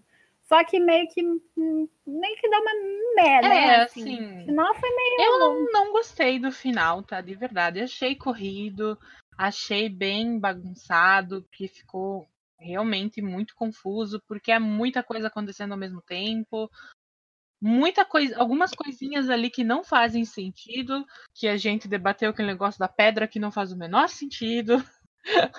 Ah, nem fala. Mas eu acho que se acabasse naquele momento da festa. Eu concordo. Ser melhor. Não vamos dizer que momento é esse, gente. Eu acho que ele ia ser melhor pelo fato de, até na notícia, eu acho que dava, assim, noticiar. Fechar ali e noticiar. Depois só. Eu acho que nem isso, e deixar sabe? Aberto. Pra mim, assim, a, a cena em que ele tá fugindo, para mim foi muito forte. Para mim fechou toda a metáfora da barata, fechou a metáfora fugir, se esconder. Tu... Não, mas a, a notícia, a notícia do, da não conclusão do, daquilo que você sabe, que a gente não vai falar, tá, gente? Mas quem, quem já viu o filme vai entender o que a gente tá falando. A notícia sobre não conseguir encontrar, ali é fundamental para fechar o da barata que barata é o que vai pelo esgoto. É verdade. O resto não, tão, não precisava. O resto podia ter tirado. O resto a gente já dava podia fora. Podia ter tirado. Não, mas eu acho que foi, foi uma ideia de tentar dar uma conclusão. Não sei, pode ser de propósito, pode não ser. Eu não sei. Eu sinceramente não sei. A pedra não faz sentido. Não, não, não faz. Duas vezes, não, duas vezes, daquele jeito não faz sentido Agora, mesmo, assim. A gente tem que falar o quanto esse filme visualmente é muito impactante. É. Ele foi gravado num lixão. Você não percebe, mas a casa do, do Sr. Park foi gravada no lixão. Sério? Aquilo é um lixão e não tem um andar de cima. Não, aquilo ali é projeção gráfica. Se você tivesse visto o Oscar, você saberia. Eu não, não assisti o Oscar porque eu não assisti os filmes, aí não ia ter graça, né? Eu sou muito atrasada nessas coisas. Mas eu tinha visto já inúmeros elogios do filme, sobre como ele usava os planos altos, planos baixos, aquelas divisões sutis, né? Como aquela cena em que o Kevin tá falando com a dona da casa e a, a porta da geladeira traça aquele, aquele paralelo entre coisas, assim, tudo isso muito Sim. sutil mas que é aquelas mensagens que entram no teu cérebro e tu nem tá percebendo, mas Exatamente. O conjunto da obra é muito poderoso. E o legal que você falou da geladeira é que é mais uma vez demarcando aquela de, aquele isolamento. É uhum. É uma marcação física do isolamento. Uhum. Isso é legal porque a gente encontra é, essas marcações em muitas obras que trabalham essa questão do social e do econômico, a gente vai encontrar esses isolamentos. Em Parasite, a gente pode falar mais porque existe o isolamento literal. Tanto é que Parasite, não só porque a gente assistiu ontem, mas encaixa melhor no, no contexto que a gente está abordando, justamente pela literalidade do final da história. Uhum. Então, assim, é bem, é bem bacana. Aquela cena da mesa em que eles estão escondidos embaixo da mesa. A maneira como a câmera desce, como bota a, a família rica num plano mais alto, eles num plano muito baixo, espremido, é tudo tão metafórico, é tudo tão bem pensado que realmente Parasite. Tão metafórico. Tão, tão metafórico, metafórico, como diz o Guri, é tão metafórico que olha, Parasite mereceu todo o hype que teve realmente, mereceu todo o reconhecimento. E é uma pena que a gente tenha demorado tanto para assistir. Sim, com certeza, mereceu o hype mesmo. Mesmo com o final, mereceu o hype. E, assim, o, o filme que. direção impecável, fotografia maravilhosa. Atuação. Roteiro, incrível. assim. Atuação. Eu fiquei surpresa, porque eu assisto Dorama, né? Eu acho a atuação de Dorama muito ruim. Não sei porque eu assisto. mas eu continuo assistindo Dorama. E aí, quando eu vi a atuação que eles apresentaram em Parasite, eu fiquei muito surpresa. Porque eles realmente atuaram muito bem. A menina? Com exceção do Min. Com exceção do Min lá, que chegou lá no início e foi embora, eu achei meio merda. Ah, sim, esse ali também não. Bem merda. Não teve muita relevância. Ele só tava ali para fazer rolar o plot, né? Sim. Depois ele foi totalmente desnecessário. Mas a, a irmã do Kevin, essa para mim foi a que mais me surpreendeu. Eu gostei muito da atuação dela, achei muito legal a maneira como ela muda quando a postura que ela assume quando ela tá se fazendo passar por professora, eu acho muito legal. Ela foi uma das que mais me surpreendeu. Concordo. Eu acho que a atuação dela foi muito boa mesmo. Mas eu acho que a atuação do Sr. Kim também foi muito boa. O do pai. Sim. Foi muito boa. A, a forma delicada que ele fazia para se cheirar. Nossa. E o olhar dele incomodado. Uhum. Assim, uma coisa que eu gosto muito da atuação coreana, e eu acho que fica até marcado em Parasite, e oriental, eu acho que eles choram muito rápido. Eles choram muito bem. Sério, eles choram muito bem, eles choram muito rápido, é muito dá de mil a zero. Teve uma cena de um dorama que eu assisti, que eu acho que foi Alma e Venus, que o guri era que era um boxeador que era treinado até pelo, pelo, par, da, pelo par da protagonista. E nessa cena, ele vai reencontrar a mãe que, do, que deu ele, porque o marido batia nela. Ela sofria violência doméstica. Ela chorou de um jeito que eu chorei. Foi. A cena, tipo assim, não me comoveu, mas o, a forma como ela chorou, eu acho que a atuação coreana, a melhor coisa é o choro. Cenas... Eles são muito viscerais, né? São muito viscerais, eles marcam tão bem. Não sei, deve ser muito sofrido lá, não sei. Mas, mas eles marcam tão bem o choro, a tristeza, que dá de mil a zero na, na, em Hollywood. Eu acho.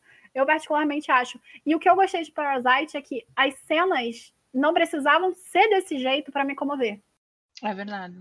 Eu achei, eu achei ótimo. Talvez tenha sido o roteiro, provável também tenha influenciado, mas a atuação ajudou. Sim. Geralmente a atuação coreana não ajuda, gente. o roteiro é mais emocionante, eu tô assim, meu Deus, cala a boca, menina. Mas assim, realmente Parasite me surpreendeu muito. Quanto a atuação. Quanto o roteiro, eu já tava esperando uma coisa muito boa para ter, por ter ganhado o é. Oscar. É, já, já se esperava. Não, e mereceu ganhar uma vez em Hollywood, porque eu... Eu não assisti esse ainda também, tô muito atrasada. Tá bom, não. Assim, quer dizer, não tá bom, não, não posso falar que tá bom ou não tá, porque assim, são referências a produção hollywoodiana. Hum. É tipo La La Land. Ah, sim. Só que La La Land, você tem um roteiro por trás que você consegue encaixar, etc e tal. E você tem umas referências mais é, marcadas e mais famosas. Em Era Uma Vez Hollywood, não. Embora você tenha a presença do Polanski, etc e tal. Assim, Tarantiano. E no nome tá aí, né? Tá no Oscar. É, tá, tá, tá Tarantiano com o final, claro, mas assim, Pro peso do Brad Pitt, o peso do Leonardo DiCaprio, principalmente, que eu acho ele melhor ator que o Brad Pitt, podia vir mais. Podia vir mais, podia ter mais. Mas é aquilo, eu acho que a minha falta de referências a relações é, cinematográficas falando mais alto. Eu acho que quem é do meio deve ter sentido bem mais o filme do que eu. Essa é a mesma coisa que eu senti quando assisti Stranger Things. Eu não, não, não acompanho, não entendi o hype de, de Stranger Things porque eu não peguei as referências. Então acho que assim, não, não foi feito para mim e por isso para mim não funcionou. E Stranger Things, ele, assim, falando de Stranger Things, eu acho que é legal a primeira temporada, ela marca bem por causa das referências principalmente. É, até as relações políticas elas são bem marcadas em Stranger Things. Eles seguem essa ódio dos anos 80, muito legal. Só que depois o dois, a segunda temporada para lá, eu jogo fora. É. Eu assisti, eu vou continuar assistindo, só porque eu já, já tô lá, né? Vamos saber como é que termina, mas. É tipo eu lendo Rainha Vermelha. Tipo, eu li Nossa. porque a parte política é legal. Eu sei que você não gosta. Eu li porque a parte política é legal. Não sei como você passei do primeiro, mas eu já estava curiosa lá com a política e eu continuei. Mas, assim, é, é, legal a parte política, então isso me, me envolveu. Cheguei no quarto livro, acaba num quinto livro de conto, fiquei pé da vida. Vou terminar, assim, com sangue no zoio. Por quê? Porque eu quero saber o final. Não, a gente mudou de assunto, mas basicamente, assim, tem obras que. Eu sou muito curiosa e muito ansiosa, tanto é que eu tô tendo crise de ansiedade nessa quarentena. Mas, assim, tem obras que eu só quero saber o final. e tem obras que, como Parasite, eu preferia ter acabado antes do final. É verdade. Entende? Então, assim, por exemplo, O Senhor das Moscas, para mim acaba perfeito. Uhum. Ensaio sobre a cegueira acaba perfeito. Caixa de pássaros continuar para quê? Não, Caixa de pássaros não precisa de continuação, mas, né, né? É a, é a, única conclusão de todas as filosofias que a gente chegou até, até agora. É essa. Caixa de pássaros não precisa. Que a gente não respondeu nada. não, porque no final das contas a gente não respondeu. Então, a sociedade a, faz o homem ser bom, controla a maldade do homem, ou a sociedade corrompe o homem? Não vamos responder nunca essa pergunta, gente. Não dá. E por que não os dois? E por que não depende do indivíduo? Exato. Aí, ó, respondemos, depende do indivíduo. Depende do indivíduo, depende das vivências, depende de como ele foi criado, em que meio ele cresceu. Não, mas aí você tem que levar em consideração o indivíduo puro de sociedade. Mas aí como é que tu vai considerar esse tipo de cenário? Aí, o que, que você faz? Você busca o menino lobo. Cadê o Mogli? é um outro isolamento, é um isolamento dentro da floresta. Nossa, a gente tinha que ter falado do Tarzan. A gente tinha que ter falado do Tarzan. Pois é. Então, assim, são isolamentos, né, gente? Então, eu acho Nossa, bacana. o próximo, o próximo podcast vai ser os isolamentos na Disney. Vamos Pô, já pensou? Olha, se vocês quiserem, gente, falar com a gente o que a gente faz. Mas então, eu acho. Rapunzel, rainha da quarentena. Branca de Neve e os Sete Anões. Vamos, vamos as rainhas das quarentenas, vamos combinar, são as bruxas. É verdade. As vilãs, porque são elas que são o coronavírus. É, o coronavírus é o rei, é, ou a rainha da quarentena, é o vírus, né? Então, se é o vírus, é o rei. É isso aí. Mas, assim, é ótimo. Eu acharia legal, porque a gente pode trabalhar essa, essa linguagem, inclusive cinematográfica, e trazer alguém de cinema, né? Que seria o ideal. É, nossa, nossa, se a gente for entrar na, na esfera cinematográfica, ter filme pra caramba. Nossa, nem fala. Mas assim, a gente já tem muito livro sobre isolamento. Você tem uh, Robinson Crusoe, que está também numa ilha, a gente pode fazer ligação. Tem, tem muita coisa que a gente pode falar. Muita coisa. Mas muita a gente coisa. selecionou esses de isolamento, não só pela similitude dos isolamentos, mas também pelas diferenças.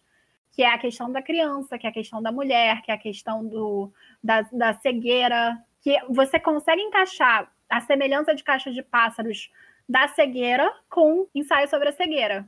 Caixa de pássaro cegueira com ensaio sobre a cegueira. não, não foi a nossa, a nossa conexão mais inteligente, tá aí. Né? Mas assim, os dois trabalham esse isolamento pela questão perceptual também, que a visão ela é super importante para a nossa construção social. E a nossa sociedade é muito visual. Então, quando a gente perde a visão, a gente perde, a gente tem essa perda desse. A gente se torna isolado. é o recurso sensitivo que a gente mais utiliza para pensar. Então, assim, você tem esse isolamento visual. Tanto que, que ensaio sobre a cegueira tem aquele cara que já era cego que sobressai justamente porque ele já está adaptado a essa realidade, né? Em terra de cego, quem tem olho é rei. Exatamente. Eu acho fantástico. Enquanto, em contrapartida, quando a gente pensa no, no isolamento do Senhor das Moscas, é do isolamento da bondade da bondade com a infância. Entra um pouco no Caixa de Pássaros, que é a questão também da sobrevivência. Então, todos esses três livros, eles se encaixam muito bem dentro do contexto de questionar a sociedade que os personagens estão vivendo. E é por isso que a gente fez essa seleção. E a, a Mallory, querendo ou não, ela tem um, um quê de inocência que também é destruído ao longo da história, né? Sim. Que eu Todos acho eles. que também tem. Todos eles, mas eu acho que na Mallory isso é fortalecido por ela estar tá num momento muito frágil, né? Por ela se ver nessa situação no final de uma gravidez. Mas imagina a bosta que deve ser tu tá no momento de The Walking Dead grávido. Grávida, no caso. É. Deve ser muito ruim. Aham, uhum. nossa. Nossa, uh... já é ruim você. Imagina com criança ainda de bebê. É verdade. Mesmo criança, pode ser criança de colo, pode ser criança pequena. Principalmente criança de colo que chora. Nossa, a gente pode falar de um lugar silencioso. Sim. Não, é muito complicado. A gente tem, assim, um, um, uns problemas no isolamento muito tensos, né? Uhum. Eu sempre fui uma grande fã de história pós-apocalíptica, de literatura de isolamento. Eu sempre gostei muito desse tipo de temática, justamente para observar a desconstrução da sociedade. Eu sempre gostei muito desse tipo de, de tema. Mas eu vou confessar que ler esse tipo de literatura em tempos de quarentena é bem assustador. É bem diferente uh, a gente ler esse tipo de obra e conseguir fazer esse paralelo com o que a gente está vivendo. Porque enquanto tá só ali no livro, a gente ainda tem um, uma parede de, de, salvação, né? A gente tá, a gente tá alheio.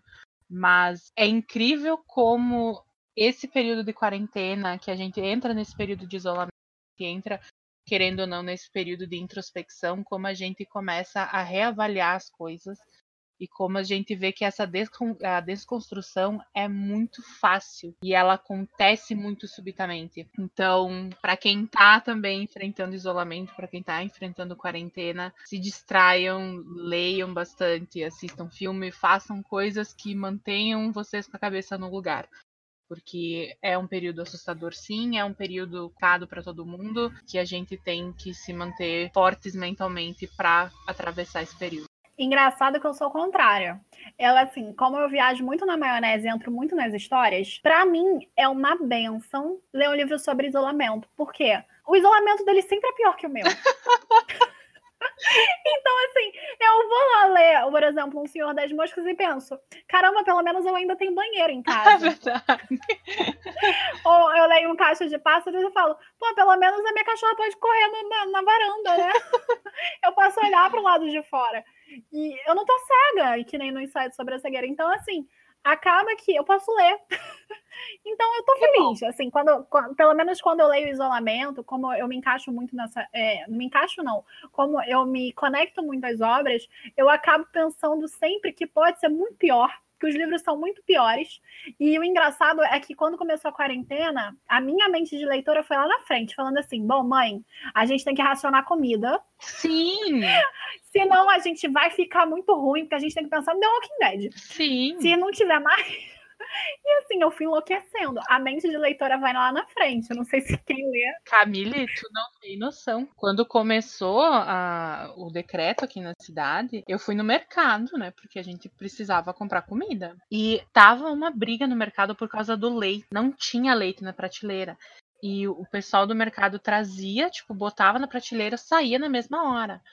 E a, eles botaram duas caixas e eu fui pegar essas duas caixas, uma mulher pegou antes de mim. E você ficou assim. Eu me vi voando no pescoço dela. Eu, eu vi essa mulher, olhava para ela e dizia: tu, tu pegou meu leite. o nível de paranoia que a gente chega nesse tipo de situação. Mas eu é acho que é porque a gente lê muito. Sim, eu já imaginei The Walking Dead, assim. Pois é, a minha mãe diz que é positiva a gente ler bastante, porque a gente cria empatia, etc e tal, mas às vezes é ruim também, porque a gente imagina demais. Sim. Então a gente às vezes cria uma histeria sem querer, porque a gente também. lembra daquele livro que a gente leu, que uhum. aconteceu exatamente assim, vai dar ruim, e a gente já fica desesperado.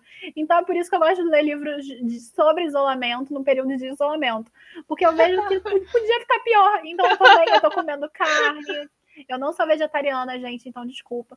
Tô comendo carne, tô brincando com a minha cachorra. Então, assim, tá ruim, porque tá eu ruim, trabalhar. Não tá tão ruim. Não, mas podia estar tá pior. Então, eu gosto desse livro nesses momentos. Claro que eu vou e volto, né? Não fico numa temática só, porque eu sou muito eclética. Então, assim, é bem nesse nível. Aí a gente vai indo, entendeu? Mas eu acho mais válido a gente pensar, podia estar tá pior, tem livro aí para isso. Concordo. Né? Enfim, gente, eu acho que a gente já falou pra cacete. Não respondemos muitas perguntas, o que a gente respondeu, a gente deu uma encantada. Tô brincando. Mas a gente não tá aqui para trazer resposta, a gente tá aqui para incitar pergunta, né? Exatamente, a gente tá para enlouquecer vocês que nem a gente. Já é louca. Já somos a loucos, na verdade. cara lá dizendo pra Mallory, tira a venda, tira a venda, tira a venda. Pois é, a gente quer que vocês tirem a venda de vocês e mostrem que vocês não estão cegos, que nem a galera do ensaio sobre a cegueira, e podem um dia ficar presos numa ilha. Não fez sentido nenhum, não. Não. Enfim, é isto, gente. Eu espero que vocês tenham gostado do podcast de hoje. E vale lembrar, pelo amor de Deus, não escutem o presidente. não esqueçam de seguir as regras da quarentena. Então, tecnicamente, não sigam o presidente. Exatamente. E procure os especialistas. O Atila tá aí para isso. Tem o, o, a central do governo. Então, escuta o Mandetta o Mandetta, até o Mourão, escuta o Mourão, pelo amor de Deus. O Atila tá sendo a voz da razão no meio desse caos, né? Então é bacana ficar atento. Vale lembrar que ele é realmente especialista, doutorado nisso, tudo nisso. Então, assim, foca em quem realmente sabe. E eu espero que ele esteja errado, mas tudo bem. Não quero ficar em casa até dezembro. mas, assim... E por favor, não acreditem em correntes do WhatsApp. Exatamente. Corrente do WhatsApp não é fonte primária, galera. Ah, o fulano, porque assim, tem que levar em consideração a corrente última que teve, que a OMS está ignorando o risco aí dos primos dos porteiros, que eles morrem, que eles morrem com, é, é, com pneu, não deixa chegar perto do pneu, por favor. Toma cuidado, cuida dele. Porteiro, tu tem um primo, fala longe do pneu, porque senão você vai morrer de corona. Entendeu, gente? Então, cuidado. Tá na dúvida? Pesquisa no Google. Continua na dúvida? Vai em fatos e mitos ou vai numa central confiável. Vai no portal de notícias que funcione de verdade. E durante essa quarentena, não se esqueçam de beber água. Eu tô com duas garrafas aqui, tá, gente? Que eu já falei pra cacete, né? Eu e Jennifer, a gente já falou pra caramba, então se hidratem, divirtam-se, assistam filmes. Parasite aí é uma ótima escolha de filme para assistir. Era uma vez em Hollywood, nem tanto. Tô brincando, e quem gente. precisar, pesquisem, porque várias cidades estão estão tendo iniciativas com ajuda psiquiátrica, ajuda psicológica. Tem vários profissionais que estão se colocando à disposição, fazendo atendimentos grátis online para quem realmente precisa de uma ajuda para segurar a barra nesse momento. Então pesquisem porque tem bastante gente bacana dando um apoio. E, antes de esquecer, as editoras também estão dando um super apoio. Elas estão disponibilizando vários e-books gratuitos. Então, se vocês quiserem saber um pouco mais sobre isso, quiserem saber quais e-books ainda estão gratuitos, lá no nosso Instagram tem uma aba escrita quarentena no, no destaque dos stories, e lá a gente vai botar, a gente botou vários livros que as editoras estão disponibilizando de graça. E é isso. Tchau, tchau para vocês. Abraço do nosso mascote e o nosso também. Beijocas, mas lembre-se, o abraço é à distância, porque um metro não queremos vírus. Tchau. tchau.